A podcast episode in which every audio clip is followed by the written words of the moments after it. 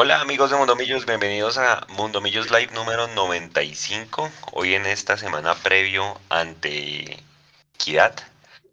Vamos a hablar un poco de todo, de todo lo que ha pasado con el equipo en esta última semana, terminar de analizar lo que pasó eh, en Envigado, eh, concluir de alguna manera pues las ideas, qué sensaciones quedaron, porque quedaron algunas preocupaciones, se confirmaron las ausencias que vamos a tener el día sábado.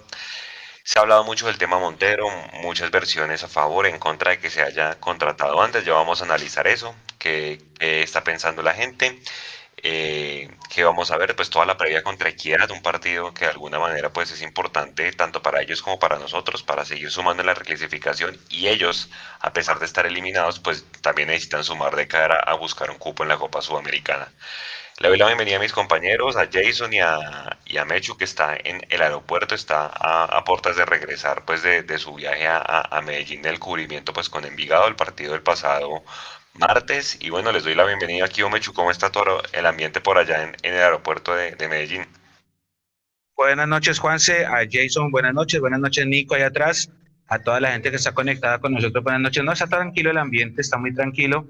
La, historia es que nosotros nos íbamos a quedar acá hasta el sábado por si jugaba el equipo sub-15, pero ya nos confirmaron que el partido será el lunes festivo. Entonces el lunes festivo la CONE estará cubriendo el partido de la sub-15 acá desde Sabaneta o desde Envigado, todavía no sabemos dónde es. Y nosotros volvemos a Bogotá para, para prepararnos para el partido con equidad muy tranquilo. Y tengan cuidado, compañeros, porque ustedes saben cómo son los partidos con equidad. Ustedes saben históricamente desde el año 2007 que ascendieron y sobre todo si el, si el técnico es Alexis García, ¿cómo son esos partidos? Físicos y preparémonos para que, que, nos quemen tiempo y bueno, ustedes ya saben, buenas noches para todos. Ya vamos a dar unos datos de, de eso, Mecho, porque sí, eh, es un equipo que tiene una forma de jugar bastante particular y que de alguna manera pues empieza unas reflexiones de cara pues a, a, las consecuencias de ese partido si Millonarios pues no lo sabe jugar o si cae en el juego de equidad o si llega a disputarlo muy físico porque posibles lesiones van a, van a venir posiblemente. Entonces toca tener cuidado. Yo, Jason, buenas noches y bienvenido a Mundo Millos Live. Yo, Juanse, buenas noches eh, a todos los que están conectados, a Mecho allí en Medellín, a Nico ahí en la producción. Mm, con la noticia obviamente de que hay un nuevo aliado hoy para Millonarios, ya vamos a hablar un poquito de qué se trata el tema. Eh, averiguamos un poquito más de lo de, de lo de Álvaro Montero, que creo que ya está sabido, ya que todo lo que tiene que ver con Álvaro Montero, pero lo vamos a recordar un poco. Y teniendo obviamente en cuenta mucho lo que hace el partido del día sábado frente a un equipo que ya está eliminado como el de la Equidad, eh, que juega horroroso, a mi parecer. Eh, nunca ha jugado lindo, pero en esta ocasión no es, pareciera que no fuera el equipo de Alexis eh, García. Y a partir de eso yo creo que Millonarios, entendiendo que va a ser un partido duro en donde van a pegar y donde van a meter muchísimo, pero yo creo que Millonarios puede sacar una ventaja importante siempre y cuando el equipo tenga la dinámica a la que siempre he hecho alusión.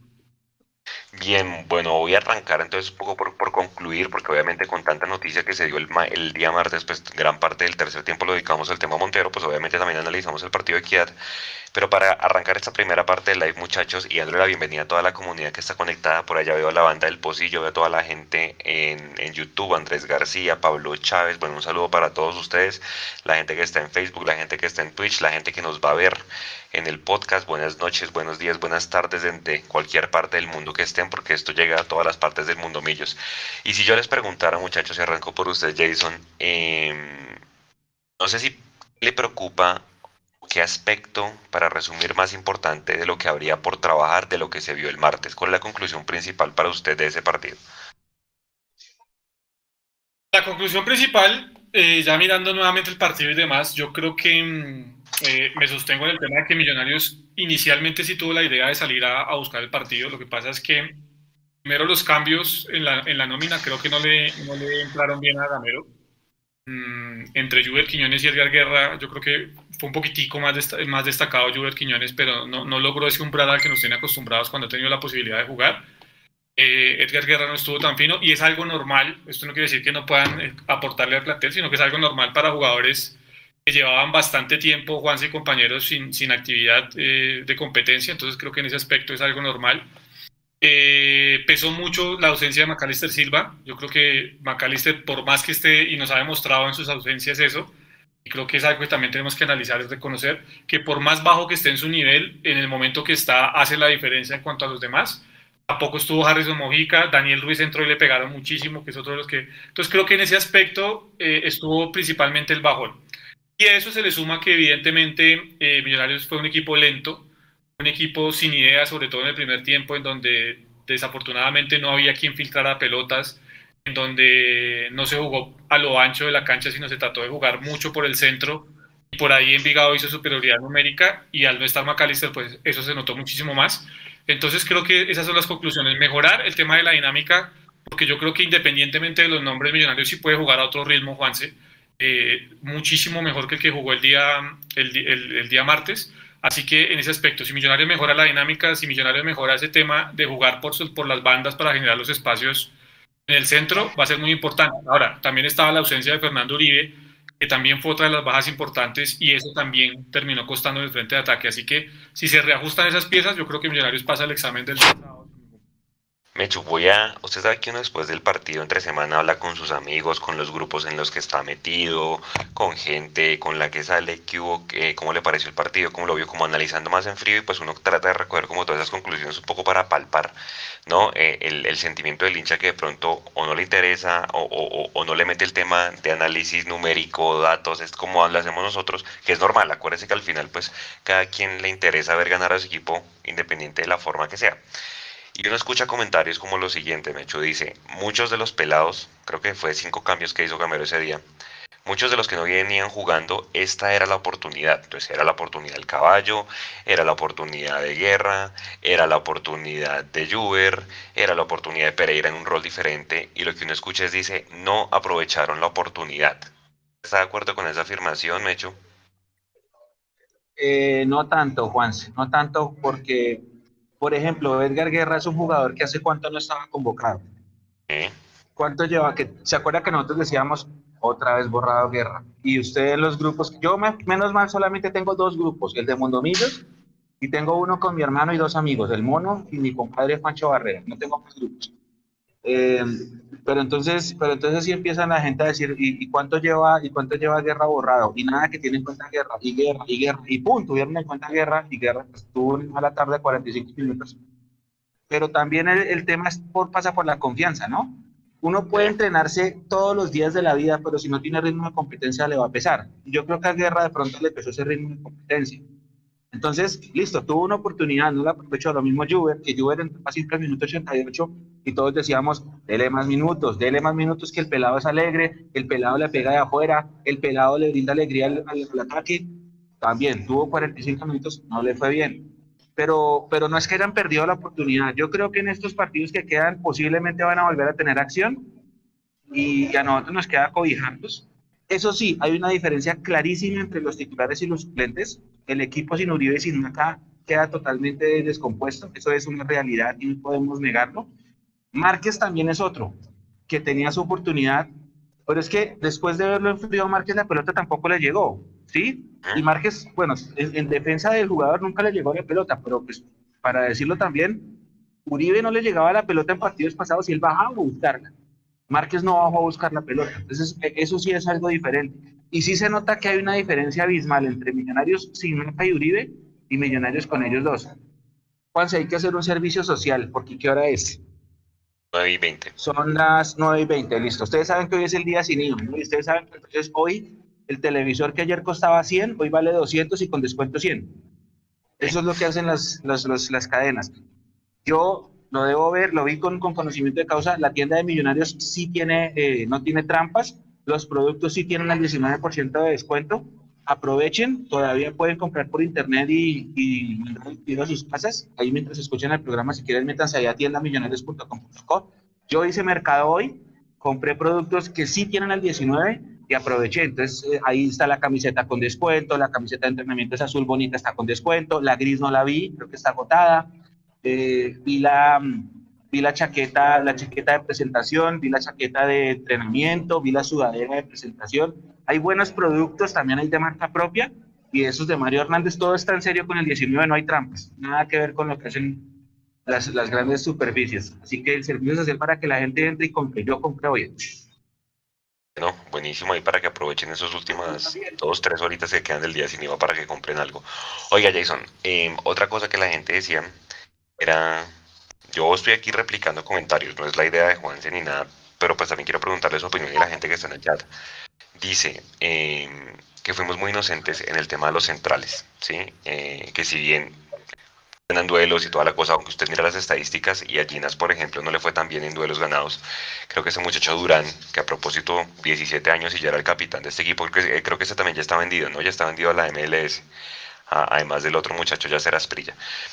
La gente decía, a, pesar de que no inspiran miedo los centrales, pues nos vamos a volver a encontrar con este tipo de equipos en los cuadrangulares. Los Alianza Petrolera, los Pereira, los Envigado, que de alguna manera pues Jason hicieron ver mal no ver tan bien a Millonarios como en otros partidos. ¿Usted está de acuerdo que de pronto en los cuadrangulares Millonarios ya sepa cómo cambiar el planteamiento entrar a estos equipos para que no nos compliquen y nos, nos hagan ver tan mal como nos hicieron ver en el todos contra todos?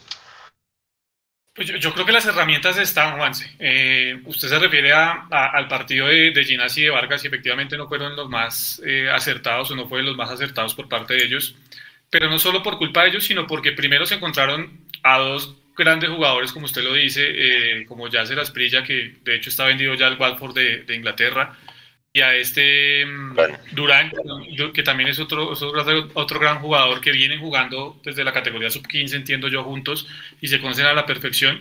Entonces yo, yo, yo creo que ahí se encontraron con un, con un nivel de jugadores importante, mucho más rápido que ellos, porque hay que decirlo, y algo hemos hablado también, Juanse, a lo largo de todo este tiempo, es que a Millonarios le hace falta un central más rápido. Porque si Vargas es muy técnico, Vargas eh, va muy bien en el juego aéreo, pero no es el central más rápido. Y Ginás también sabemos que tiene eh, ese, ese, digamos, esa, esa condición baja en el, en el, en el cuento de, de, de, reponerse y de, de, recuperar rápido en el cambio de ritmo. Eso, eso, no es, digamos, la principal característica de ninguno de los centrales, salvo Murillo Segura, de ninguno de los centrales de Millonarios. Entonces creo que en ese aspecto eh, por eso cuando hablábamos de ir a participar o de competir en un torneo internacional, Millonarios sí tiene que corregir, porque hay que buscar a alguien mucho más rápido en ese aspecto. Y se vio, obviamente, con jugadores muy jóvenes que tienen todo el tanque por delante y que parece además eh, que, que, tuvieran muchísimos más partidos en, en, la primera división. Pero para, para, para cerrar el, el, el, comentario, Juanse, yo creo que no fue solo problema de ellos, sino fue un problema de estructura de Millonarios el día, el día martes porque la presión alta no funcionó y al no, presionar la al no funcionar la presión alta, Millonarios siempre tuvo que correr detrás de la pelota o casi siempre tuvo que correr detrás de la pelota y eso hizo que tanto Pereira como, como eh, Vega y, Giraldo tuvieran un desgaste mayor, sobre todo Vega que, que, venía sin el ritmo de los partidos que nos tiene acostumbrados y a partir de eso obviamente hubo un desequilibrio en el Millonarios que terminó costándole el partido. Producto de eso, el gol que yo les decía de Yacer Asprilla, donde hay una mala, eh, un mal posicionamiento, a mi parecer, de, de, Perlaza y luego una distracción grande por parte de Steven Vega que no llega a cubrir y ahí se genera el gol. Mechu, cuando entonces nos toque equipos con este tipo de jugadores, culebras, encaradores, desequilibrantes, ya sea de delanteros o de extremos, Millonarios la puede pasar mal, ¿creen? Sí, sí, sí, sí, justito, justito eso les iba a comentar eso les iba a comentar porque no se han dado cuenta que hay una constante, por lo menos en los últimos partidos.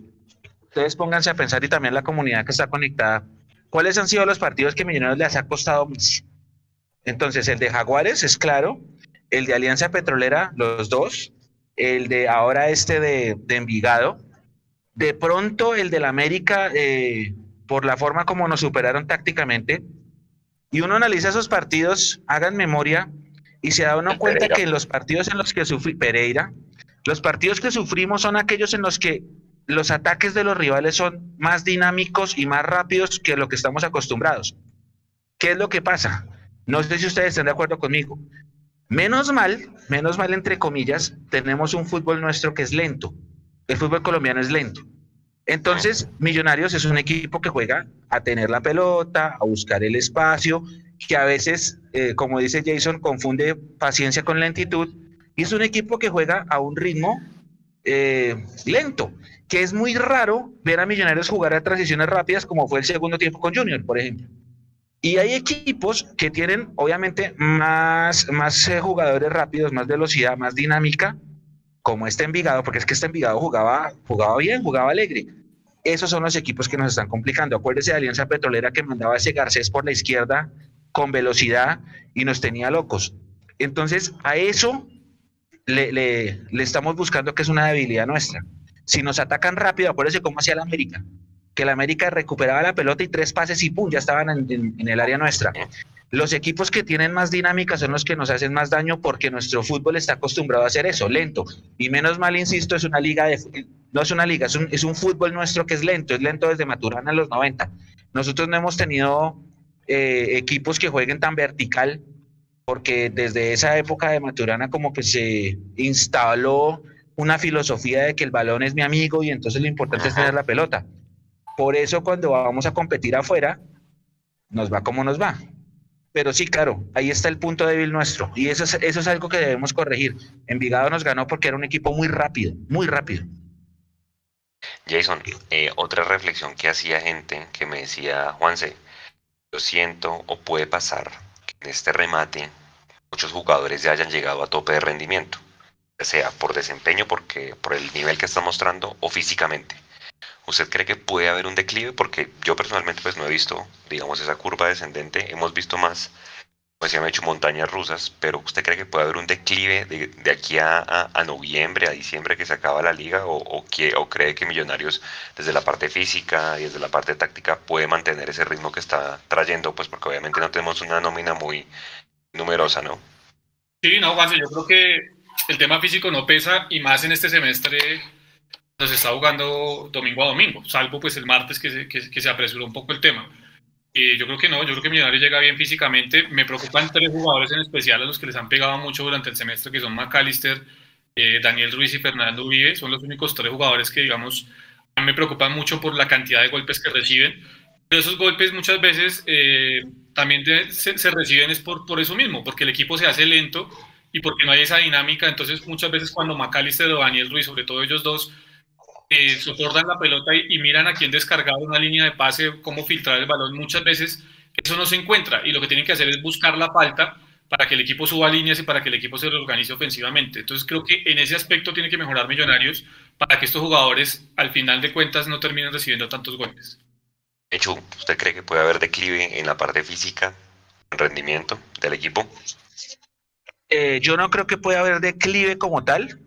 Sí me preocupa un poco el tema de, que vamos a jugar miércoles, domingo en finales y yo siento que hay equipos que tienen nómina con mejores nombres en la previa para afrontar de pronto esa, esa racha de jugar cada 72 horas. Eso es lo único que me preocupa, pero no, no siento que, haya, que vaya a haber declive. Ustedes saben, compañeros, que hay eh, en este fútbol nuestro, por cómo está el sistema de campeonato, el equipo que mejor entre a noviembre es el equipo campeón. Y hay equipos que están entrando a noviembre bien. Échenle ojo al Cali. Santa Fe está ganando, no, no, no ha visto el juego, yo no alcancé a ver el partido de hoy, pero, pero pues gana. tres más para meterse. Eh, el Cali es un equipo importante, el Pereira es un equipo que viene en, buen ritmo. Eh, Nacional pues está en un ritmo constante como nosotros pero échenle ojo a los equipos que vienen en alza, porque el que esté bien en noviembre es el campeón. Noviembre y diciembre lo han todo. Sí, así fue campeón, bicampeón de la América, con, esa, con esa teoría que usted, que usted dice, y así fuimos campeones nosotros en el 2017, pues porque obviamente no hay que ocultarlo. Y es que por eso lo que decía Mecho es eso, que de alguna manera cuando Leandro me hacía la pregunta a mí que si Millos es el equipo que mejor juega en Colombia, yo le dije, vamos a hablar cuando empecemos a ver domingo, miércoles, domingo, porque ahí es donde efectivamente se va a ver si ese ritmo se puede mantener también de cara a lo físico y también de cara pues al rendimiento de los de los jugadores. Y eso es algo pues para que seguramente lo analicemos más adelante, pues cuando comience el tema de los de los cuadrangulares. Listo. Lo que pasa, Juan, es que es que el equipo que más juegue, que, que mejor juega no puede ser un equipo que juegue bien 30 minutos por partido. Exactamente. Sí, me entiendo. O sea, yo Ah, vuelvo, en, el, en el tiempo, analizo y yo digo, los primeros 30 minutos contra Santa Fe fueron hermosura. El de Junior. Sí, el segundo tiempo de Junior fue una belleza, pero el equipo es un equipo que es inconstante, sobre todo miren el partido de Envigado, el primer clásico, el de Pereira empezamos muy bien y el Pereira hizo un cambio y nos cambió la cara a todos. Entonces, a eso sí, es un equipo que juega muy bonito, que juega sabroso, pero son pasajes, 30 minutos no es constante. Jason, ¿qué opinas? Sí, no. Yo, yo, sí creo que Millonarios ha ido afianzando la idea y ustedes saben que yo he sido defensor de ese aspecto. tampoco es para engañarnos, para decir que somos eh, una máquina y que, y que esa máquina nunca se funde o que nunca tiene contratiempos, ¿no? Yo creo que, eh, y además que es normal en el fútbol colombiano, ¿no? Yo creo que eh, hoy el fútbol colombiano viene siendo en Sudamérica la cuarta o la quinta liga de Sudamérica, porque creo que por encima de nosotros sí está muy claro Brasil, Argentina, si ustedes me afanan estaría por ahí Ecuador encima de nosotros, porque pues uno, uno no ve el fútbol ecuatoriano muy seguido, pero las pocas veces que tiene la oportunidad de verlo, uno sí ve estadios vacíos, estadios feos, es cierto, pero ve buen fútbol. Yo creo que en Ecuador se está viendo un buen fútbol y producto de eso se está, se está nutriendo la selección de Alfaro, que creo que tiene una selección muy joven y con mucho recambio, y en ese aspecto eh, nos están sacando mucha ventaja a nosotros. Mm, eh, eh, cuando uno analiza que es la cuarta liga de Sudamérica, pues uno entiende también que el nivel de irregularidad de los equipos pues está claro. yo no veo un equipo durante todo el año Salvo, porque si ustedes me dicen, no, es que mire, uno mira la tabla general del año y entonces son Nacional y Millonarios los equipos más regulares. Les compro la de Millonarios, con todos los problemas que ha tenido. Pero si ustedes recuerdan, Nacional quedó eliminado en una fase previa al todos contra todos, eh, perdón, eh, posterior a todos contra todos en el, campeonato pasado. Eh, entonces uno, uno, entiende que lo que decía Mechu tiene razón. El formato del campeonato es tan mediocre y permite que al final de cuentas el que termina entrando de octavo termine siendo campeón, ¿sí? Em, en ese orden de ideas, pues uno podría asegurar que Millonarios es el mejor. O sea, sería muy rico asegurar que Millonarios es el mejor, teniendo en cuenta que el campeonato termina en cuatro fechas. Y ahí podríamos hablar de que Millonarios sí fue el que mejor jugó fútbol. Pero es que barajamos de cero otra vez, barajamos otra vez de cero. Y por más que Millonarios haya tenido una constancia y esté jugando bien en este momento, no le da para ser el mejor por el mismo sistema de campeonato y porque ha tenido irregularidades obviamente en su funcionamiento. De hecho, de hecho, ahorita al final del programa, eh, pues ya se está barajando la hipótesis de que para el otro año puede cambiar el sistema del torneo, porque en noviembre 15 del 2022 ninguna liga puede jugar fútbol por el tema del, del mundial, que acuérdense que es a final de año. Oiga, Álvaro Montero, o mejor dicho, hay una indignación en Ibagué, en los periodistas, hay gente que está a favor, en contra. Álvaro Montero en este momento pues no está convocado ahorita con el Tolima, va en minuto 60 del segundo, minuto 60 del partido, 0-0. Creo que ha tenido más llegadas el Tolima.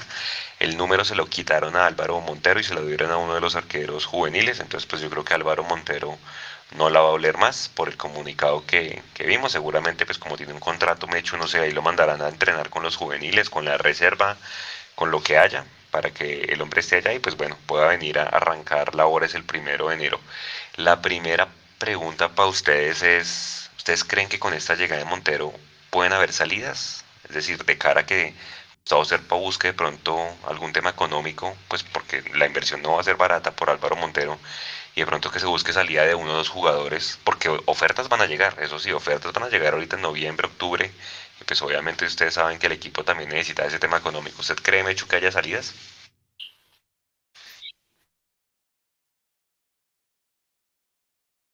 Mute, por si no se está escuchando. Perdón, perdón, perdón. Sí, sí, sí, sí, sí. Sí van a haber salidas. Sí a haber salidas, porque con Montero habría cuatro arqueros y Ruiz tiene contrato hasta diciembre entonces, ¿para qué vas a tener cuatro arqueros para disputar dos torneos? No, no se justifica. Te creo si tienes tres, de pronto, pero cuatro arqueros ya se me hace demasiado.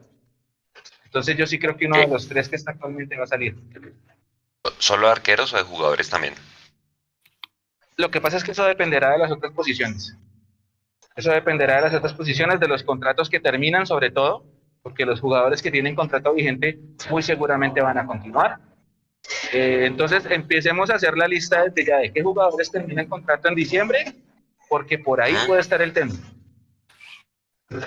Dice, ¿Qué dice Jason? Ah, ¿Usted cree que hay salidas también?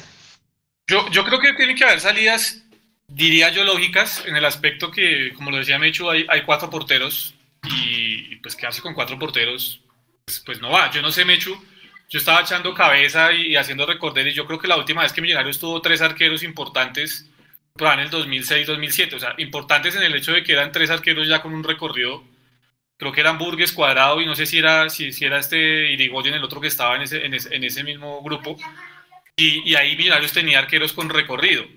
ahí para adelante, lo normal es que se tengan dos arqueros con recorrido y venga el, de la, de la, el del fútbol base a, reforzarlo.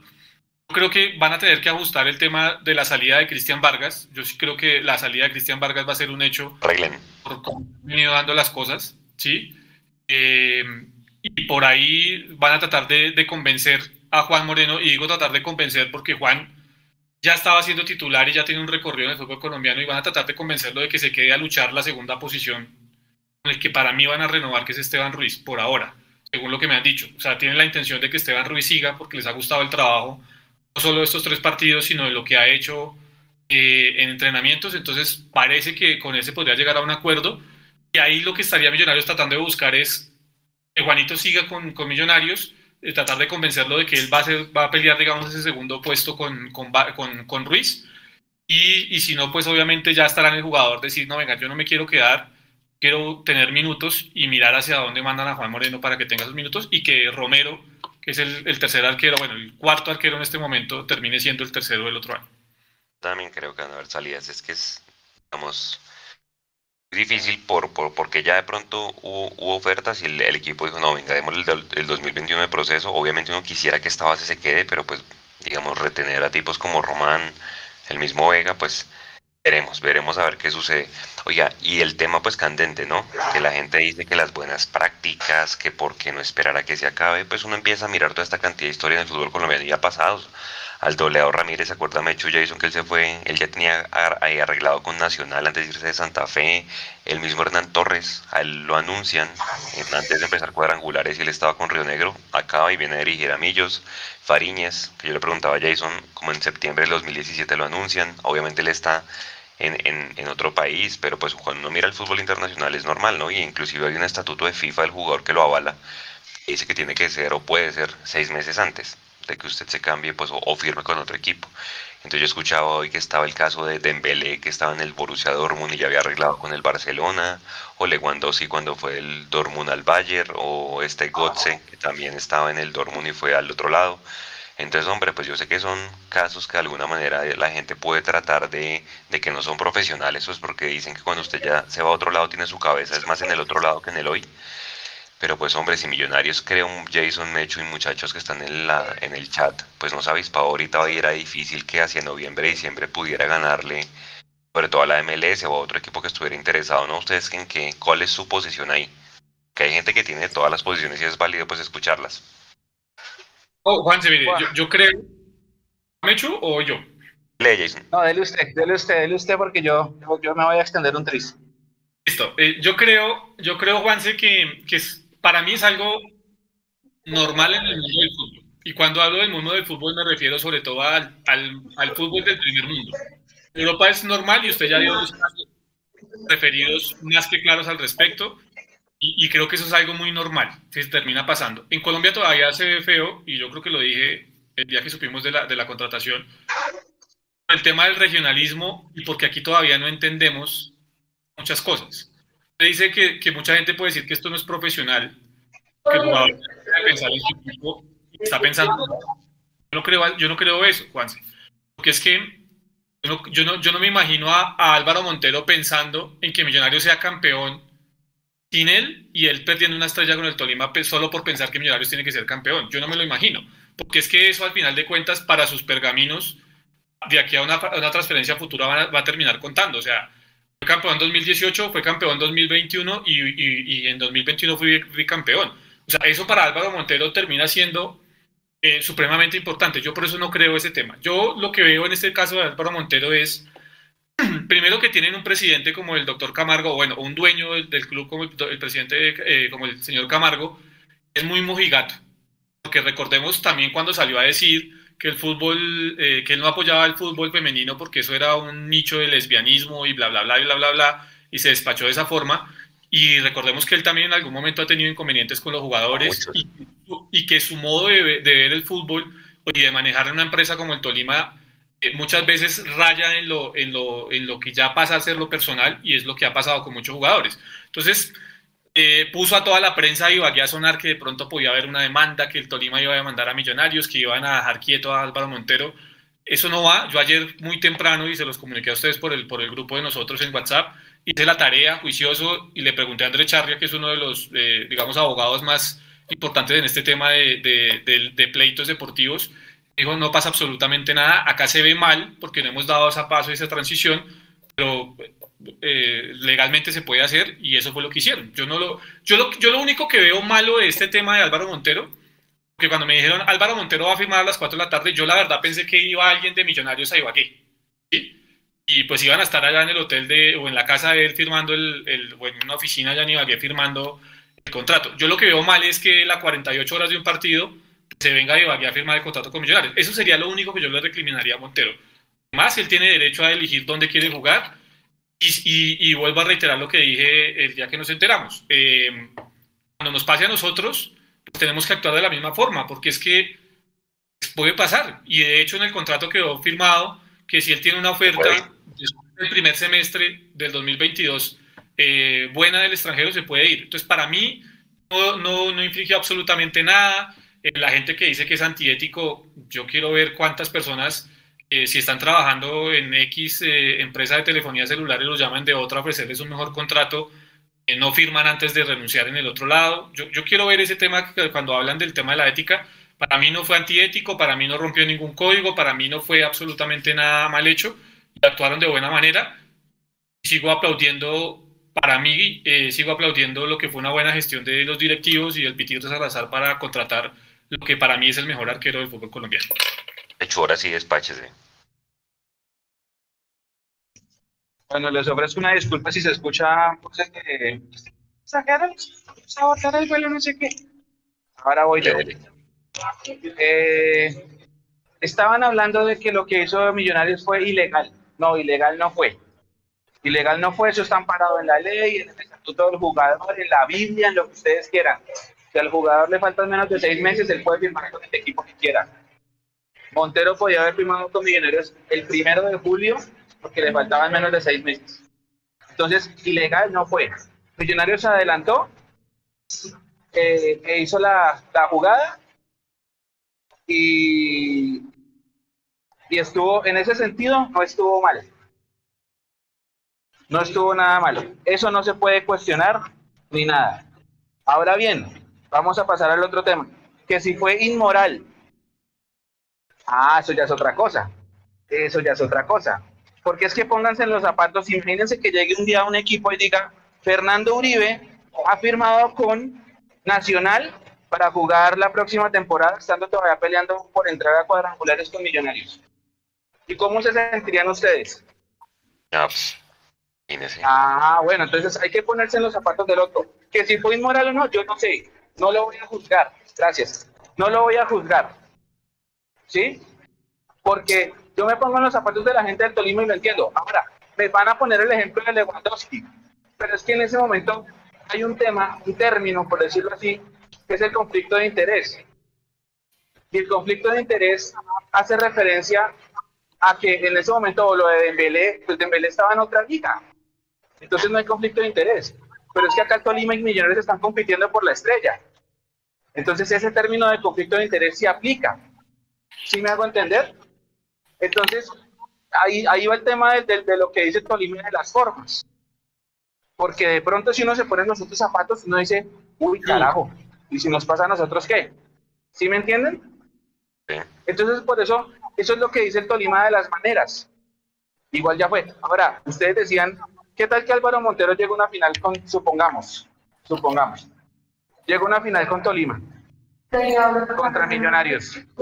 y Álvaro Montero puede decir, yo ya gané el primer semestre, si pierdo esta, puedo jugar fase de grupos de Libertadores el otro año. ¿Por qué no? ¿Sí me, entiendes? Sí, sí, sí. Sí, Mechu, pero, pero, pero, pero es hilar muy delgado y además yo le digo, Mechu, o sea, es, que, estamos, estamos hilando delgado, pero es que, Jason, ese es el tema del conflicto de interés. Yo no voy a criticar a Millonarios por lo que hizo, porque ya lo habíamos hecho con Hernán Torres en 2002 pero sí entiendo que la otra gente se ponga brava por eso. Y si hubiera sido al revés, yo también al jugador lo, separo del plantel. Yo lo hubiera hecho. Por eso y por lo que usted contó critica. Ahora ya fue. Iba a venir. Y Hernán Torres también vino igualito. Igualito. Acuérdese que Hernán Torres estaba jugando con los con Itagüí y lo anunciaron en una asamblea. Y los de Itagüí se pusieron bravísimos. Itagüí eventualmente quedó eliminado y apenas quedó eliminado, Torres vino para Bogotá. Entonces, ilegal no es, todo bajo la ley. Inmoral, ah, cada uno sacará su conclusión. Pero piensen en si fuera al revés. Piensen si fuera al revés. Por, eso, ahora, que, venga, que vengan desde el Tolima a decir que nunca han negociado con un jugador antes de, eh, venga, viejo, siempre, siempre cuando están terminando los campeonatos sabemos, y ustedes, los que estamos aquí haciendo parte de este grupo de Mondomillo, sabemos que siempre hay acercamientos de parte de los empresarios o de parte de los directivos con X o Y. hace rato. Dicen que desde hace rato. ¿El problema cuál es? Aquí el problema es cuando hablan de inmoral. Entonces, inmoral sería también que un jugador que está jugando cuadrangulares, hagamos de cuenta, hagamos de cuenta este, hagamos este, este, este análisis. Eh, Millonarios no firmó a Montero esta semana, sino Millonarios simplemente siguen conversaciones con Montero durante todo este tiempo. Y llega a la final con, con ya tienen todo arreglado, ya tienen todo, eh, la cifra que se va a ganar Montero, la cifra que vale el préstamo, absolutamente todo. Llega a la final Millonarios Tolima o Tolima Millonarios otra vez. Entonces ahí no es inmoral. ¿Por qué no es inmoral? Si ya tienen todo arreglado, solo que no lo han sacado a la luz pública. Me es que, este, Tiene, hay, formas, exacto, hay formas de, de manejarlo. por eso les digo que yo no soy quien para juzgar si es inmoral o no. Solamente digo, si yo me pongo en los zapatos del Tolima, estaría también bien Ramón si fuera un, un jugador muy importante de Millonarios, que un equipo que está peleando el torneo eh, final con nosotros viene y lo anuncia en plena competencia, yo, yo estaría igual. O sea, es que uno, desde el lado nuestro chévere porque nos lo llevamos, pero, pero si uno si fuera al revés, uno estaría igual. Ahora, hay, hay, hay cosas bien inmorales, como la de Aldo Leao que usted comentó. Aldo Leao no lo anunciaron nunca, pero él jugó una final Santa Fe Nacional y él jugó a media máquina porque sabía que iba a firmar contrato con el equipo. Apenas se acabara la final, al otro día se iba para firmar. Eso es, algo, eso es una cosa inmoral. Eso, por, eso, yo digo que el tema del conflicto de interés sí existe. ¿Sí me hago entender? No estoy juzgando, no estoy criticando, estoy dando mi concepto, pero es que si uno se pone en los zapatos y uno dice, sí, claro, Ahora, si van a llorar que porque es ilegal, no, nada, nada que ver, nada ilegal.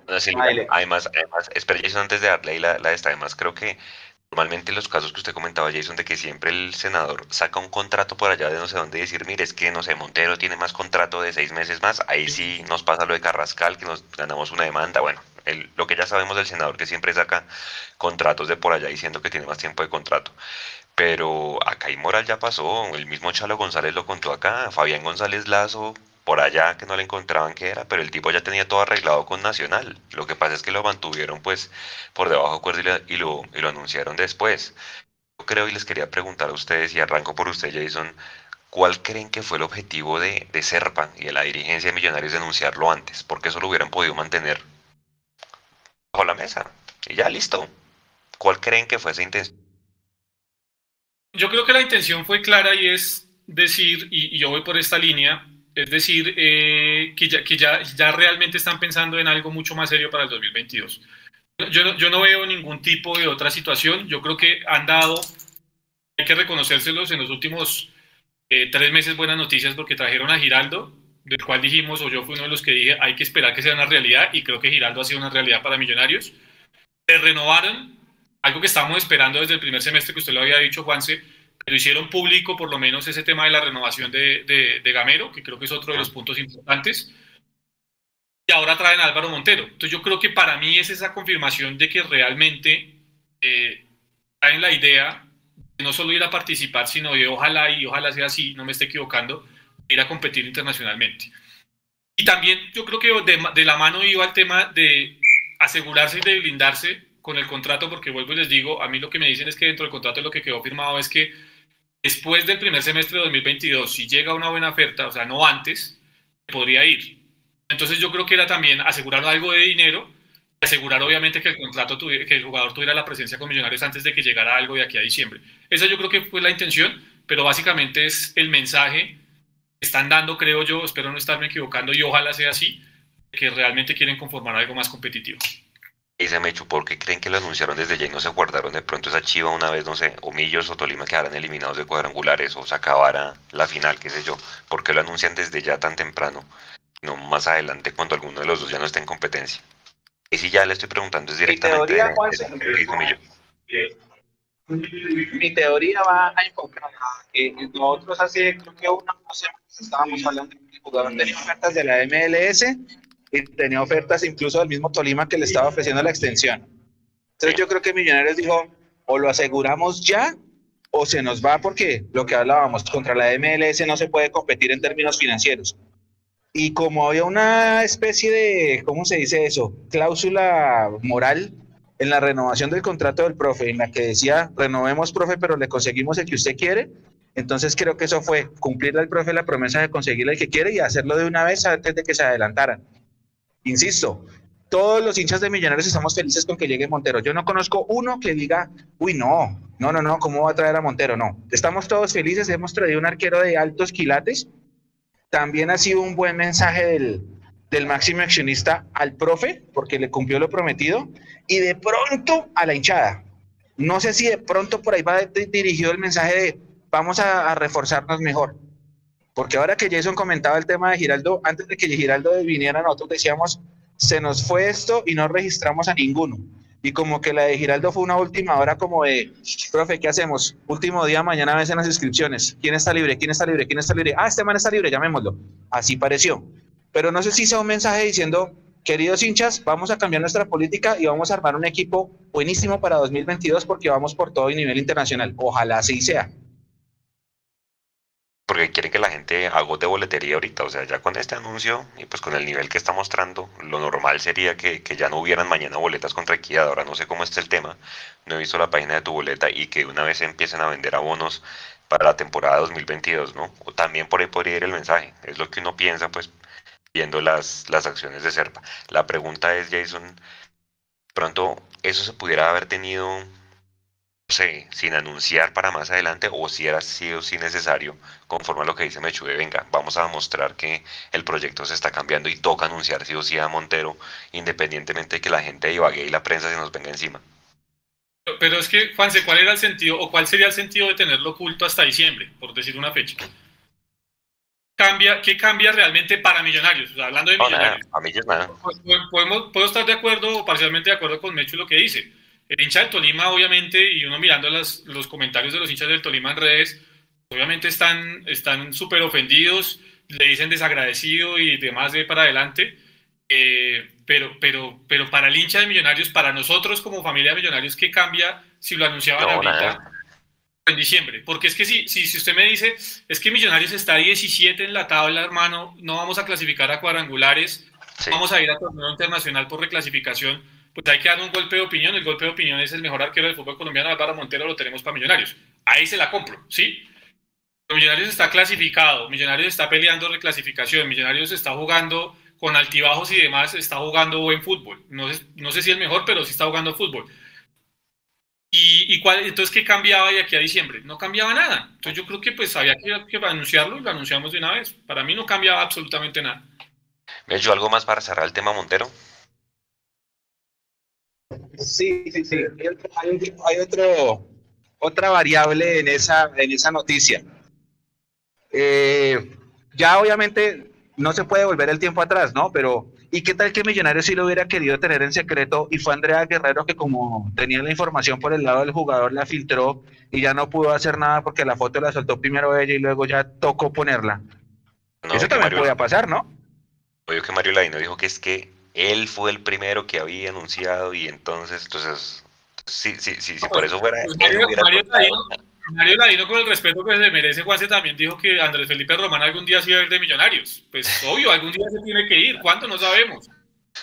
Eh, no, no, Mecho, yo no creo que haya sido por el tema de Andrea Guerrero, creo que era algo que ya tenían eh, establecido hacer y en algún momento podremos saber realmente qué hubo detrás de, pero yo, yo sigo insistiendo, Mecho, o sea, cambiado. No, no, pero me, refiero, me refiero es, exacto, sí, me refiero es a que se, se podía firmar hoy y se ponía la noticia en diciembre.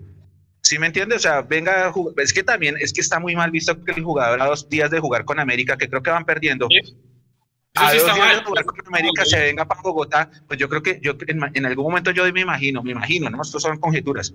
Pues habrán dicho, Álvaro, ven para acá, firmamos, porque el presidente Camacho estaba inclusive en Envigado, porque salió, él, él estaba en el palco.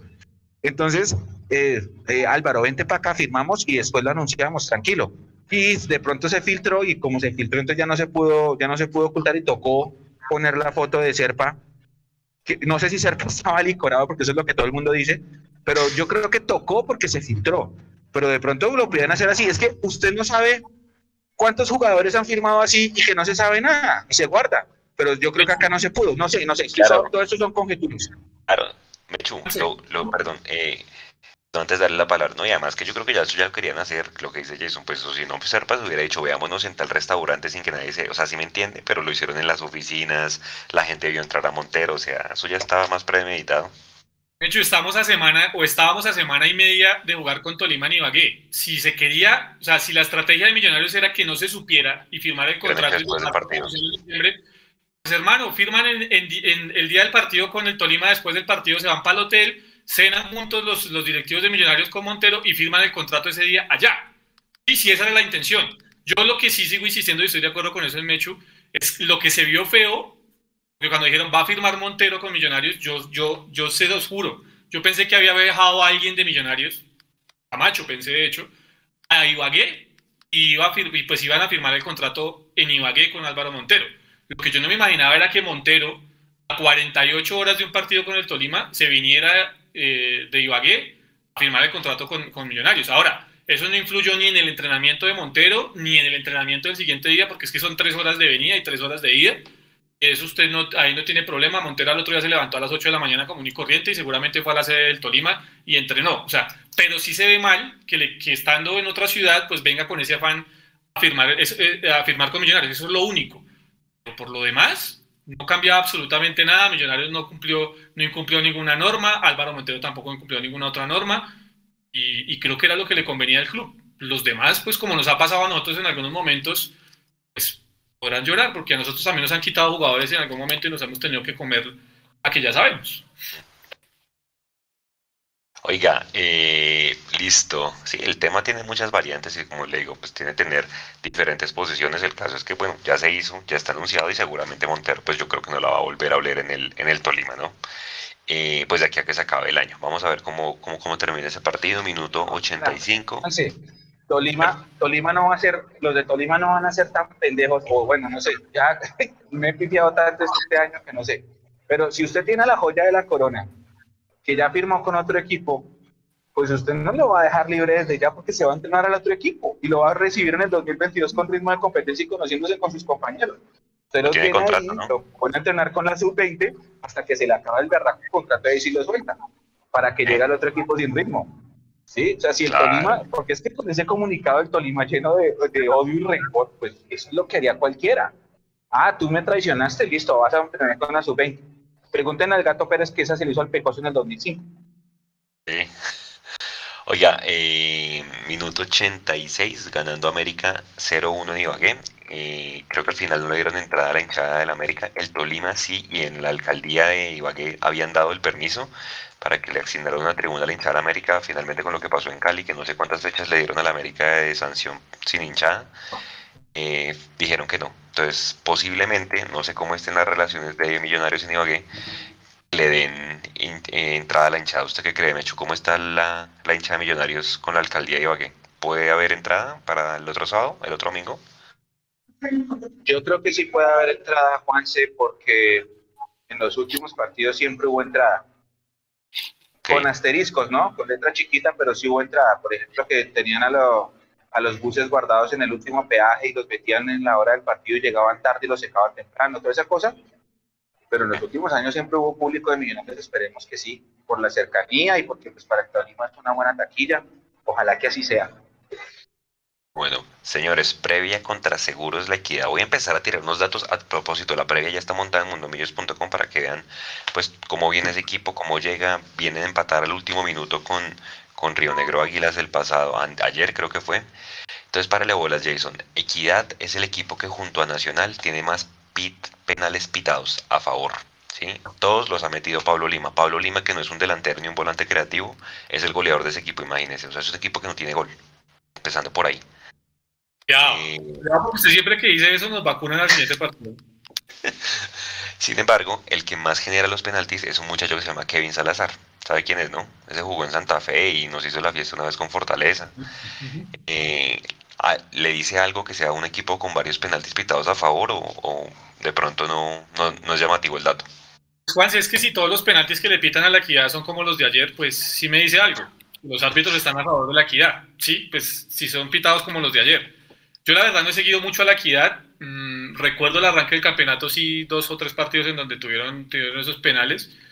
Y, me parece que es un equipo completamente, lo que, la percepción que me da a mí de la equidad es primero que es un equipo ante la ida de Erazo y ante la, ante la ida de Walner Pacheco y de otros jugadores que terminaron saliendo de la equidad, de, de Mier, el, uruguayo y demás, eh, sí perdió mucho, mucho en el tema de ataque y todavía no ha podido recomponer eso Alexis, Alexis García. Pero además de eso, perdió en orden, porque es que usted mira los goles que le hacen a la equidad y son goles absurdos. El primero que le hacen ayer, o sea, al vacío, eh, el arquero no sé en qué estaba pensando, se le pasó la pelota derecho y al final terminaron definiéndole.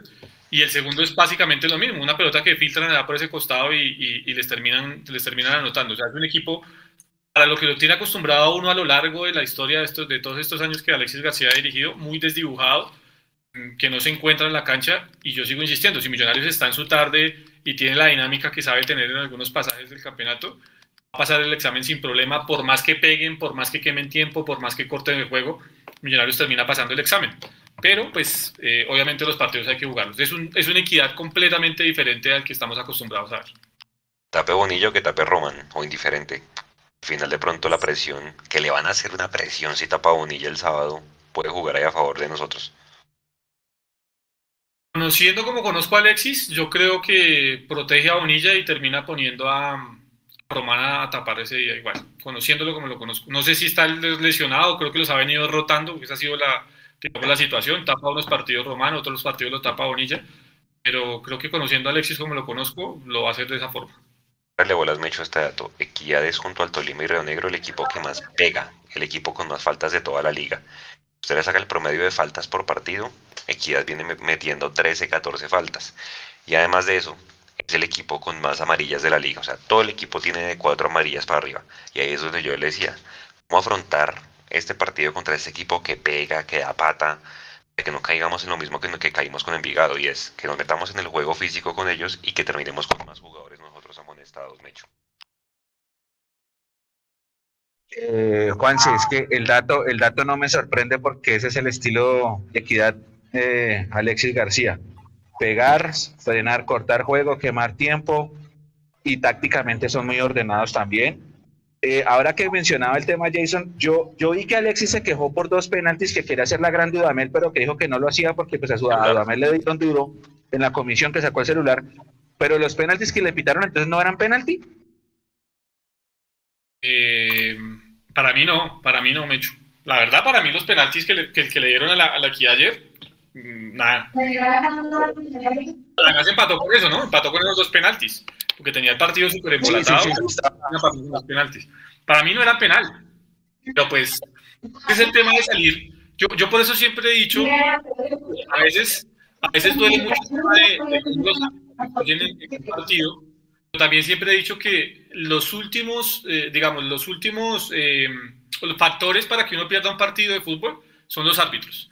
Porque así como te quitan en algunos, te terminan dando. O si no, acuérdese de ese partido con Chico eh, Mechu, nos dan ese penalti más inventado de dónde.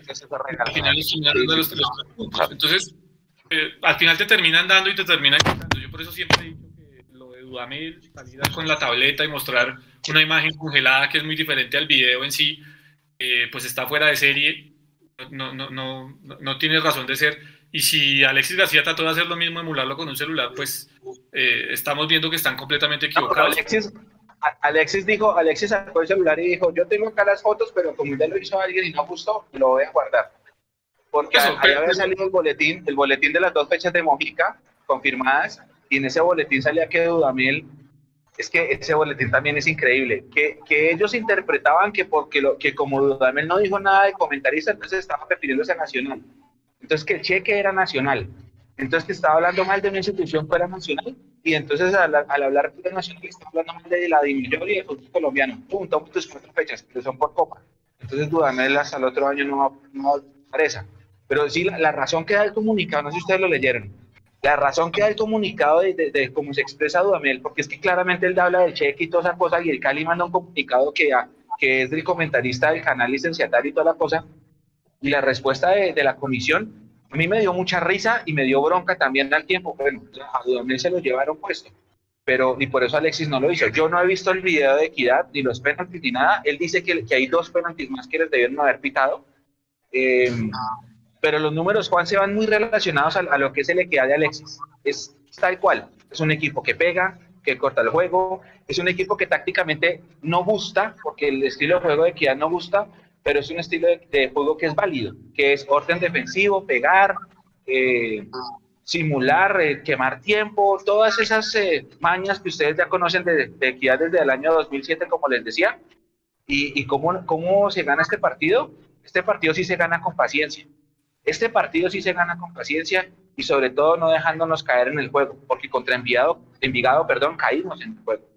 Y yo insisto, un equipo de 23 años de promedio de edad nos manejó el partido todo el rato. Entonces, tiene que haber un jugador de peso, ojalá Maca esté, tiene que haber alguien que vaya y le diga al árbitro, hey, profe, el arquero te está quemando tiempo, hey, profe, el lateral, mire cuántos están demorando en sacar, hey, profe, eh, no le toqué, no sé, pero hay, ese tipo de cosas también, también ganan los partidos. Párale bolas, Jason, a la, a la formación sí, de la equidad. Sí. Espéreme que es que se me va a descargar el computador, me salgo un minutico de cuadro y ya voy.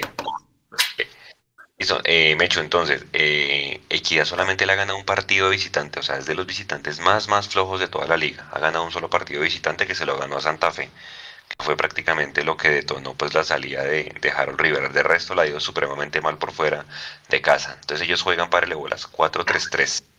Sergio Romano, Cristian Monilla en el arco, a Maurito Ralpo por derecha, que es el que está reemplazando a Walmer Pacheco, que se fue para el Junior, Johan Castro y John García como centrales, Andrés el Pecoso Correa, eh, no, el Pecoso no, Andrés Correa es el que se comió el penalti contra Millonarios, que jugaba en el Medellín, ¿se acuerda que le tapó Delgado? Ese jugador pega bastante, es el lateral izquierdo. Sí. Una primera línea de tres con Stalin Mota, David Camacho y otro man que se llama Ederson Moreno. Ahí suelen también colocar a Maecha en esa primera línea de volantes. A este uruguayo Pablo Lima, que es el jugador casi que maneja los hilos de este equipo. Está, está jugando en el 4-3-3 en la línea de ataque por derecha. Juega por la izquierda Daniel Mantilla, que es el jugador de los 2 millones de dólares. Todo el mundo quiere traer. Parece pues que todavía no ha dado su, su máximo rendimiento. Creo que fíjese que si fuera tan bueno ya se hubiera ido vendido. Y el ex Santa Fe, Diego Valdés, es el delantero. En las, en las alternativas tienen a Kevin Salazar, que es un jugador que también vendieron como promesa y nunca despegó. Eh, Omar Duarte, que era uno que estaba en el Huila. El Romario Rodríguez, que estaba en el Cali, un delantero. Y pues Maecha, quien ya referenciábamos. Con esos nombres que yo les acabo de decir, ¿quién deberían tener ustedes referenciados en ese equipo de la equidad, Jason? No, yo, yo creo que el único que hoy en ese equipo tiene un nivel superlativo es, es el uruguayo. Eh, se me da siempre el apellido. El, el, uruguayo es el que. Lima, Pablo, Pablo Lima, es el único que tiene. No, jugador, Lima. No, ese jugador es sí. bueno. Es el único que para mí en la equidad hoy tiene un, un, un nivel superlativo por lo que he podido ver. Digo, pues, la verdad, por lo que decía, una de las razones es esas. Eh, no es muy atractivo ver al. Al no ser tan atractivo verlo, pues la verdad no lo sigo mucho, es de los pocos equipos que no, que no sigo. Pero me parece que lo único que tiene ese nivel superlativo es, es Pablo Lima, el que habría que referenciar. Y cuando usted hablaba de Daniel Mantilla, yo sí recuerdo que a mí me, me, me trolearon muchos, creo que se dice así, Nico, aquí en, el, aquí en el chat muchos cuando yo dije que Daniel Mantilla esperáramos a ver si se consolidaba para ver si más adelante se podía ver una opción de traerlo a Millonarios. Muchos me, cayeron y me dijeron que, que, ¿cómo así? Que Mantilla era uno de los mejores jugadores y bla, bla, bla. Eh, pues hoy uno, uno entiende cuando va pasando los partidos y va pasando la temporada que son jugadores a los que les cuesta mucho ser constantes y contener un nivel. Entonces, por eso con ese tipo de jugadores, como con Maecha, que en algún momento también sobró, eh, sonó para Millonarios y demás, hay que tener mucho cuidado, porque es lo mismo que pasaba con Mauricio Gómez, el que está hoy en el América. En algún momento, cuando estaba haciendo una muy buena temporada con el Patriotas, todo el mundo decía, hay que traer a Mauricio Gómez para Millonarios. Y Mauricio Gómez se ha ido, se ha ido quedando en el tiempo. Yo creo que por eso hay que tener mucho cuidado, que no nos pase lo que nos pasó con Elícer Quiñones, que en su momento, en su buena temporada, todos dijeron, hay que traerlo a Millonarios, se trajo a Millonarios y con el ICE realmente no pasó mucha cosa acá. Señor, tiene toda la razón. Oiga, eh, Mechu, el tema de la equidad. Acuérdese que Equidad no le ganamos hace ya 2019, ¿no? ¿Se acuerda un partido que fue por la tarde que hizo tres goles el Tico Ortiz? Desde ese entonces no le ganamos a la equidad en el Campín, pues obviamente es un partido, como usted dice, de paciencia y de saberlo eh, afrontar, porque es un equipo que va a pegar, va a pegar, va a pegar bastante. Ahora vamos al otro lado, las ausencias de Millonarios. Entonces, arranco por usted, Mecho, la defensa. No va a estar Juan Pablo Vargas, va a estar Murillo Segura, entonces va a estar Ginas Murillo, la pareja de centrales. Se abre un cupo en el banco de suplentes. ¿Quién vendría? Pereiner Paz es el llamado a ocupar el banco de suplentes. Listo, esa primera. Entonces, la segunda, la segunda pregunta. ¿Llega Giraldo la, la pareja de central de volantes de marca? Sí, señor. ¿Pereira al banco? Pereira al banco. ¿Y son igual por la misma línea? Con el asterisco, con el asterisco de McAllister. No sabemos cómo está McAllister. Son. Está en mute. Creo que va a ir Breiner, perdón, eh, va a ir Breiner a, a, la nómina de convocados, estoy de acuerdo con eso, Mechu, pero pondría un asterisco un paréntesis en este aspecto y es, teniendo en cuenta están jugando muy bien tanto Pereira como Giraldo y que vamos a tener la ausencia del central, de uno de los centrales, eh, no se le haga raro que por ahí apuesten mantener la misma, la, misma, la misma convocatoria en cuanto a que Juan Camilo García también esté ahí convocado y en una contingencia el que, sale, el que venga a, a ocupar la, la, posición de central sea Steven Vega. Esa podría ser una de las, de las alternativas que maneje. Yo creo que se va a declinar más por ese lado. Hay que estar muy atentos a lo de McAllister, es cierto.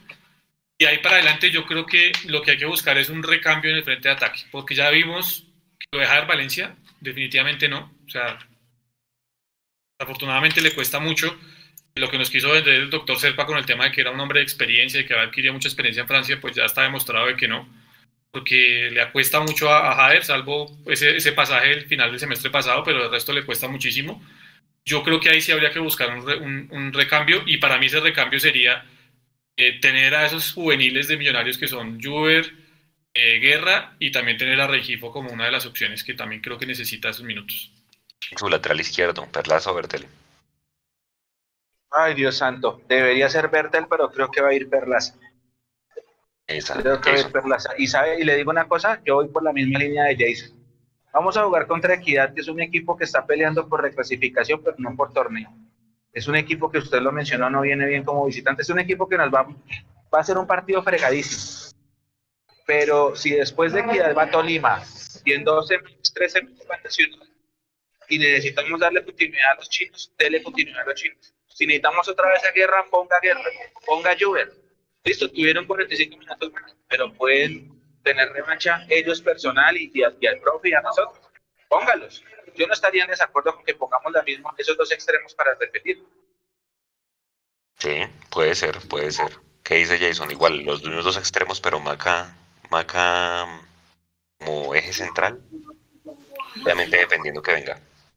Yo, yo creo que, o sea, yo pondría los mismos dos con el fin de darle de darle continuidad a ellos, o sea, más, más, que continuidad, darles minutos, porque es que se acerca el final de la temporada y usted lo que necesita es que al final de la temporada, como está pasando con el tema de los arqueros y como está pasando en la, en, en la primera línea de volantes, pues los jugadores lleguen en su máximo nivel. Y creo que para Quiñones, para Guerra y para Regifo lo importante es darle minutos para que puedan llegar en un mejor nivel y con kilometraje al final. Dicho eso, eh, esa sería mi opinión. Lo que yo creo que va a pasar es que el titular por derecha va a ser Emerson, creo que, que, que, se salga de ahí. Si McAllister está para jugar, va a jugar McAllister. Hey, no puede estar, puede estar Mojica y no puede estar tampoco Daniel Ruiz. Entonces, seguramente, si McAllister está para jugar, así no esté al 100%, McAllister va a ser de la partida. Y a partir de ahí va a empezar a, a mover el rompecabezas, creo yo, con Emerson por, por derecha. Seguramente Juber va a tener su oportunidad nuevamente por izquierda. Y, y, el retorno de Fernando, que yo creería que es lo lógico, porque Fernando es, es indispensable en el frente de ataque y soporta muchas cosas y no puede soportar el caballo Márquez hoy en día. Eh, Mecho, entonces, si Emerson arranca titular, ¿qué puede pasar? ¿Quién sería el reemplazo y por izquierda de Ruiz? Si no está Mójica tampoco. Bueno.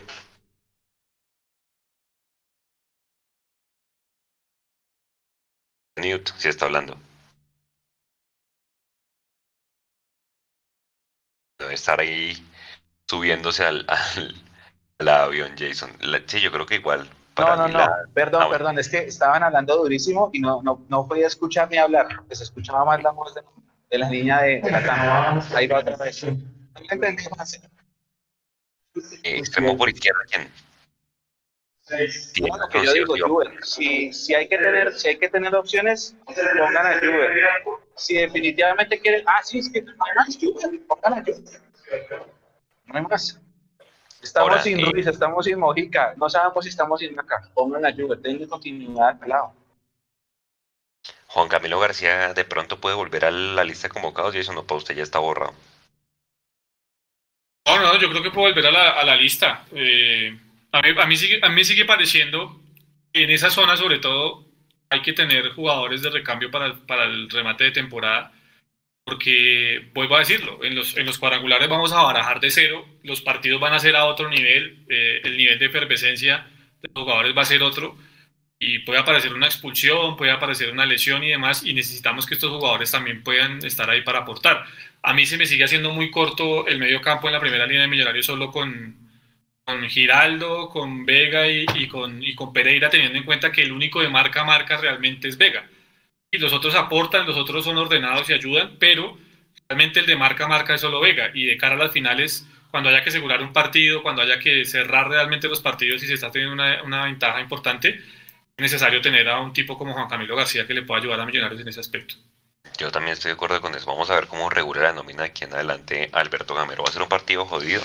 8 y 10 de la noche el sábado. Recuerden que Mundo Millos va a estar desde las 7 y 45 con la transmisión, después con el tercer tiempo. Toda la gente que no vaya al estadio, que estén en algún lugar del mundo, conectados y súper invitados pues a la transmisión. Oye, ya para cerrar eh, Oiga, el Juanse, tema, pues, le- le- le- me llama la atención, me llama la atención un tema, compañeros. La boletería no se ha movido tanto. lo que es puente puede ¿No pasar. les parece? Puede ser eso, lo que es puente. pero poca venta, poca reventa también. O sea, nos han sido pocos los La gente está más está pensando más en Halloween, en Poco farra, movimiento. quienes Pagan mañana, hombre, pagan mañana, pagan mañana. Entonces. Vamos a ver, vamos a ver cómo se mueve desde de aquí a mañana. Si hay rueda de prensa, pues ahí les avisaremos para que se conecten, posiblemente sí. Eh, y lo último, ya para ir finalizando este live 95, bueno, una, una chiva, creo que Abadía ya se incorpora el lunes, entonces posiblemente, siguiendo la línea de Jason, es importante que se incorpore el grupo y que le empiecen a dar minutos. De pronto, ¿por qué no en el partido con, con Alianza, ponerlo de titular o en el partido con Tolima, de pronto unos minutos de que, de que juegue? Ya entonces Diego Abadía se reincorpora ahí el lunes al, al equipo que es una mano importante en ataque. Listo. Oiga, eh, se habla mucho de que para el otro año Jason y Mechu se quiere cambiar el formato del torneo, que sea un Sí. torneo largo, eh, que sea ida y vuelta. La gente dice, venga, pues ida y vuelta, que los cuatro primeros vayan a Libertadores, campeón, subcampeón y los otros dos a fases previas, y que del quinto al octavo vayan a Sudamericana. Eh, Ahí eh, entra un tema y es, no sé si pensar en un octagonal o en algo parecido, porque acuérdese que Win de alguna manera tiene que garantizar que todos los meses haya fútbol para que la gente no cancele su suscripción y además pues para cumplir el contrato del número de partidos. ¿Hay que ¿Cómo se, ¿Cómo se haría? ¿Les suena esa idea del torneo anual? Obviamente con la excepción de que el otro año pues tiene que acabarse mucho antes por el tema del mundial. ¿Cómo les suena? ¿Qué otro formato de torneo puede llamar la atención? a mí, Juanse, eh, sí, debería ser Pero sería un... A ver, dale, dale. No, yo, yo digo que para mí ese debería ser el, el sistema de campeonato que normalmente debería re- regir en Colombia. Que al final de cuentas sería darle el premio al equipo más regular al final, a- a- durante todo el año. ¿sí? Si hoy mirábamos, estaría. Es que la gente dice, no, es que se pierde emoción en el campeonato porque es que no hay lucha para entrar a esto y lo otro. Si hoy miramos, hoy, el, el campeonato de hoy estaría en un cabeza a cabeza entre Nacional y Millonarios y sería genial este remate en las últimas cuatro fechas. Entonces yo creo que se le daría el premio realmente al que juega. Eh, a, mí, me parece, a mí me parece que ese debería ser el sistema. Aquí no lo hacen porque pues, usted, lo, ha dicho bien, Juanse, por temas de televisión, por temas de taquillas y demás. eh, se necesita eso, pero el tema de taquillas yo creo que también ya lo están mirando en Di Mayor con otros ojos, no con la misma contundencia que lo hacían antes. Decían, no, es que las taquillas salvan a los equipos chicos en los cuadrangulares. Cuando uno se va a mirar el promedio de los equipos chicos, eh, pues se encuentra que el promedio son 4 o 5 mil eh, personas por partido. O sea, realmente no es que crezca mucho el, el- número de gente que va a los estadios en los cuadrangulares eh, para los equipos chicos. Así que en ese orden de ideas, yo creo que ya lo están mirando de otra forma, están tratando de reestructurar el, campeonato y, y, sigue siendo muy, más atractivo para muchos directivos el tema de los playoffs. Creo que eso lo hace un poco más atractivo. No sé si más justo porque volvemos al tema, siempre puede entrar una América de octavo y al final terminar siendo campeón. Yo creo que el, el, el, el campeonato sí debería ser el mejor de todo el año y se acabó el dilema pero pues obviamente por temas de televisión y demás no se puede. Eso es lo que va a pasar. Y usted decía que Win tiene que garantizar, pues a Win lo que le toca es ahora reinventarse, ya que está de moda esta palabra con el tema de la pandemia, y mirar de noviembre a enero qué, qué, le va a ofrecer a los, a los suscriptores con tema de programas del Mundial y historias del Mundial y todo lo que tenga que ver con ese tema, y tendrá que reinventarse para que la gente no se le desafíe. Problema de Di Mayor no tiene que ser directamente. Ese me hecho.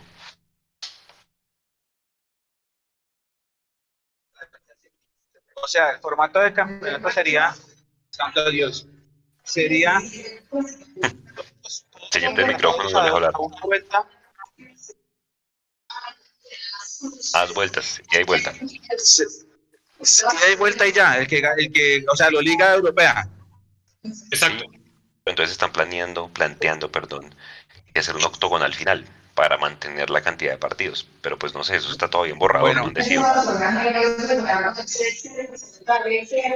yo no sé cuándo fue la última vez que tuvimos una liga así en Colombia. 60 De pronto inicios de los 70 ¿80 no alcanzó a ser así? 80 era todo octogonal. 79 fue el primero de estos cuadrangulares 78 cuadrangulares, del 77 hacia atrás era hexagonales. Se han pasado muchos años, obviamente es el mejor sistema de el justo. Después empezaron a pensar en que si había unas finales, entonces era emocionante por las taquillas, porque acá todavía se, se piensa mucho en vivir de las taquillas. Ya se dieron cuenta de que viven con, con, las, con el tema de televisión también. Eh, pues sería chévere, sería chévere tener un sistema de campeonato así. Yo la verdad sigo pensando que los directivos van a seguir pidiendo finales, porque acá gane, eh, o sea, con taquilla con televisión, las finales son necesarias por el espectáculo y por el show. En un país que no es futbolero como el nuestro, es un país eh, que no es, o sea, no es futbolero, sino borracho, perdona el término entonces, de pronto van a, van a querer pedir finales. Eh, y bueno, lo que usted mencionó también, Juanse, de Win y el contrato y cuántos partidos hay que transmitir y toda la cosa.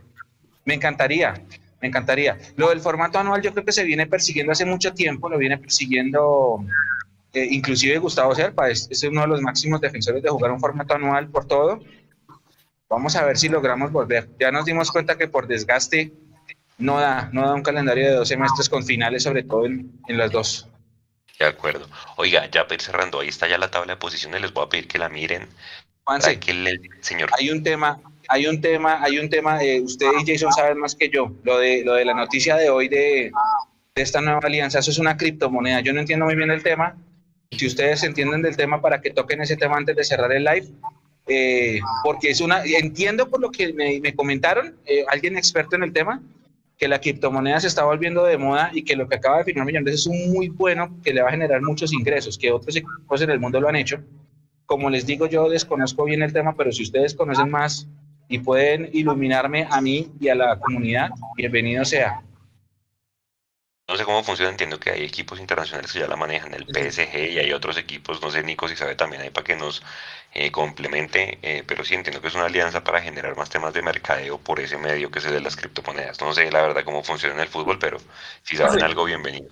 O sea, eh, lo, que yo, lo que yo pude ver y demás, y esto es, digamos, ya la Roma, Barcelona, Juventus, el Paris Saint Germain, el Valencia, la UFC incluso también está metido en este tema, manejan esta situación. Lo que yo veo aquí es básicamente una situación en donde usted como, como hincha, compra unas, unos, unos fan token que llaman ellos, y esto entiendo todo se hace a partir de la criptomoneda. Usted ha comprado como unos fan token y entre más fan token compre, eh, pues es como acumular los puntos, por así decirlo, y usted tiene más posibilidades de participar en decisiones del club, pero pues realmente esa es la venta que ellos le hacen pues para que el hincha se anime a, a, a comprar estos fan token y realmente lo que usted puede es tener algunos privilegios como eh, acceder a entrenamientos con el club, viajar con el club en algunos, en algunos partidos, eh, recibir camisetas firmadas del club. Todo este tema de merchandising, básicamente fue lo que yo por lo cuando empecé a leer y demás, lo entendí así, y lo digo con todo. Ah, caramba. Entendí caramba. un embajador dorado a mayor escala. Obviamente con el tema del Ay, caramba. Eso, eso es lo que, lo que, como lo venden ellos. Obviamente habrá que mirar la dinámica real, Mechu, de cómo va a funcionar ese tema de la criptomoneda acá, que es un mercado naciente hasta ahora en Colombia, no es igual que en Europa. Y entendemos, sabiendo nosotros también que no somos un, país netamente futbolero, aunque a pesar de que el hincha de Millonarios es muy fiel, no sé hasta qué punto vaya a estar en, concordancia con esto de, de, invertir en la, en la, criptomoneda. Pero es básicamente eso, esos beneficios. En Europa, por ejemplo, en Inglaterra ya están mirando la posibilidad, los hinchas que adquieren este tema del fan token y demás, eh, sobre todo el Manchester City, puedan estar no en la tribuna muy cerca de los jugadores, sino que puedan estar dentro del mismo banco de suplentes. Obviamente eso pues tiene que haber una adaptación por parte de la liga en cuanto al reglamento y ver que no se infrinja nada de FIFA y demás, pero están muy cerca de lograr eso. Es una de las principales iniciativas que tienen, pero por lo demás, simplemente acercar al hincha a tomar algunas decisiones, como por ejemplo, eh, cómo se podría llamar la mascota del hincha, o qué podríamos hacer el día en el caso de que estuvieran con Boca, ¿qué podríamos hacer de homenaje a Maradona el día 30 de octubre? Cosas así, pero realmente que tenga algo y más allá, no. Me parece que es una buena iniciativa para el hincha, que bien llevada puede dar, puede dar réditos, que ojalá se mantenga porque eso obviamente en criptomonedas y en inversión sí le podría representar mucho a millonarios. Bueno, chévere, ojalá. Ahí, me, Miedo. Ahí me dio miedo, Juanse. Ahí, cuando, Juan se le, cuando, Juan se le metió, le metió el, el, el, el tema mercadeo a la, a la fórmula, ahí ya me dio miedo. ¿Qué dice Diego? Lo que Diego Heredia dice acá que entre más token tenga mm. y respuesta, o sea, entre más token tenga yo, respuesta va a tener más eco en el club. Exacto, más poder, por decirlo así, pero sí, eso. Digamos, digamos eh, estaba leyendo un caso del Milan y el Milan en, en, en marzo de este año eh, hicieron una dinámica al respecto con este tema de la, del fan token y demás. Y en media hora, estamos hablando de Italia y del Milan, ¿no? En media hora lograron vender 6 millones de dólares en fan token. Ejemplo. Entonces, es súper fuerte el negocio, pero estamos hablando de un mercado como el de Europa, que es en euros y, y que tiene un poder adquisitivo mucho mayor que el de nosotros. Claro, además que hay otro tema y es que el, el, no se puede tener peso porque accionariamente uno puede comprar 200 millones de fan tokens pero el que manda es otro. Entonces, ahí es donde yo ya, ya, Sí, por eso. No, y ni ah. nada, porque es que, que, ni voz ni voto tenemos. O sea, por eso digo yo, yo puedo comprar dos millones de pesos en fan tokens, pero y no me van a escuchar, me, escucharán y anotarán en una agenda. Mechu piensa que el mercadeo está mal, pero ya, ¿no? Así lo entiendo yo, ¿no? Así lo entiendo. Si alguien pues lo entiende de otra forma y nos lo puede explicar mejor, pues bienvenido, pero eso es lo que entiendo yo de cómo funciona este tema del fantasma. Exacto. Dice Diego, no soy accionista, tampoco soy socio, simplemente son decisiones seguramente de un nivel de impacto mucho más bajo que, que lo que toma la junta directiva, ¿no? Bueno, señores, entonces vayan pensando quiénes entran a los ocho, quiénes se quedan. Yo creo que ya en la fecha siguiente ya más o menos podemos saber. Hoy con el América que ganó, creo que ya quedó con bastantes opciones, como les digo. Yo creo que hasta el Quindío, que tiene 21, está con posibilidades. No creo que al Medellín le alcance por las matemáticas ni por el fútbol que está presentando, tiene 20 puntos. Entonces yo creo que el Quindío en adelante se va a definir la siguiente fecha. Santa Fe también ganó hoy, también queda con opciones. Vamos a ver esos enfrentamientos directos entre ellos, cómo, cómo se define esto y para que ustedes vayan definiendo cuáles serían unos posibles rivales para Millonarios, ¿no? Y para, y para, y para Nacional, porque acuérdense que si quedan primero y segundo, Nacional y Millonarios quedan cuadrangulares diferentes porque siembran cabeza de, de, serie. Don Jason, su palabra, sus palabras de cierre y su mensaje. Juan, eh, el último tema con ese tema del fan, del fan token, eh, digamos en el Barça se llama eh, el VAR, ¿sí? Se llama las, las, tres letras iniciales pues del Barcelona y dice, el VAR es el nombre del único, único fan token oficial del Barcelona. Los fan token son activos digitales que nunca caducan.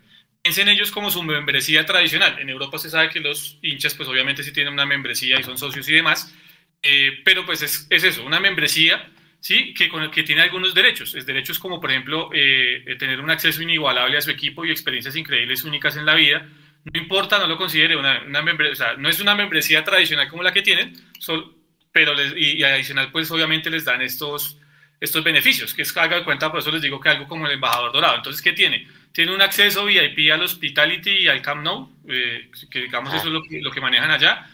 Puede ir a los entrenamientos y conocer a los jugadores o a algunas concentraciones, hoteles y conocer a los jugadores. Y tienen eh, todo este tema de camisetas firmados y de todo, su, todo tipo de souvenirs firmados por parte del plantel. Eso es básicamente como lo maneja el Barcelona, ¿sí? Pero decisiones de fondo que pueda tomar alguien que tenga el bar, el, el bar token o el fan token o el bar token, como lo llaman ellos, eh, no, no, traducen. Entonces, para que una idea, es algo más de merchandising que cualquier otra cosa. Super. Palabras de cierre entonces para este Mundo Millos Live, eh, Jason.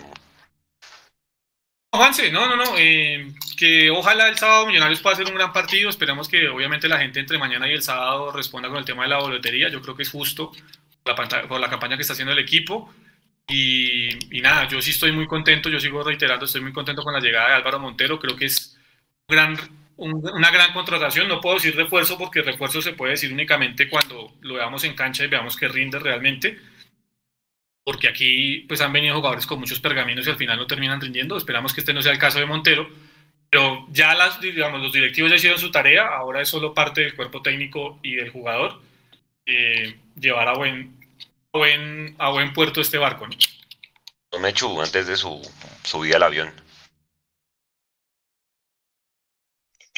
Pues ya me dijeron que se trató el embarque. Vamos a ver si de pronto, vamos a ver si de pronto eh, llegamos antes de las 12 a Bogotá. Pero bueno, no, el mensaje es a la gente que, que, siga, que siga igual, que siga igual, que tenga la misma buena vibra, que lo de Envigado de pronto fue un accidente, pero que ahí seguimos arriba y uno no puede perder de, nunca la manera de alentar. Yo también estoy muy contento con que haya llegado Montero. Tenemos un arquero de, de quilates para un equipo de quilates. Lo único que espero es que ese sea el primero de varios anuncios para armar una nómina súper competitiva para el otro año. Y no digo súper competitiva para competir en Colombia, sino súper competitiva para competir con Mejor, que esa es una materia que tenemos pendiente desde que éramos el Club Deportivo Los Millonarios. Entonces, nada, buena vibra. Si van a viajar este puente, tengan mucho cuidado. Si se van a quedar en Bogotá, los esperamos en el estadio, que ya vamos a estar. La sub-15, como les decía, juega este lunes. Allá va a estar la CONE cubriendo el partido. Y a todos, muchas gracias y sigan con el aguante y, con todos los, los contenidos de Mundomillos que vamos a seguir cubriendo todo y estamos en todos lados. Bueno, muchas gracias. Oiga, a toda la gente que estuvo conectada, gracias. Nos vemos el día sábado en la transmisión, en el tercer tiempo y con todas las noticias que Millonarios pues vaya generando con toda la previa de mañana. Si rueda de prensa les avisaremos por nuestras redes. Descansen, buen fin de semana, cuídense mucho si van a salir, si van a sus fiestas de disfraces, si van a la calle con sus hijos, cuídense mucho. Obviamente sabemos que la gente va a salir mucho pues porque es el primer Halloween después de pandemia, pero no quiere decir que la pandemia se ha ido, entonces pues cuídense mucho ustedes, la gente con la que están, si van a comprar boletería, la gente que está revendiendo pilas, tengan cuidado quién se la recompran y nada, estamos hablando, nos estamos viendo, los esperamos entonces el día sábado en el tercer tiempo. Cuídense mucho, muchas gracias. Buen fin de chao.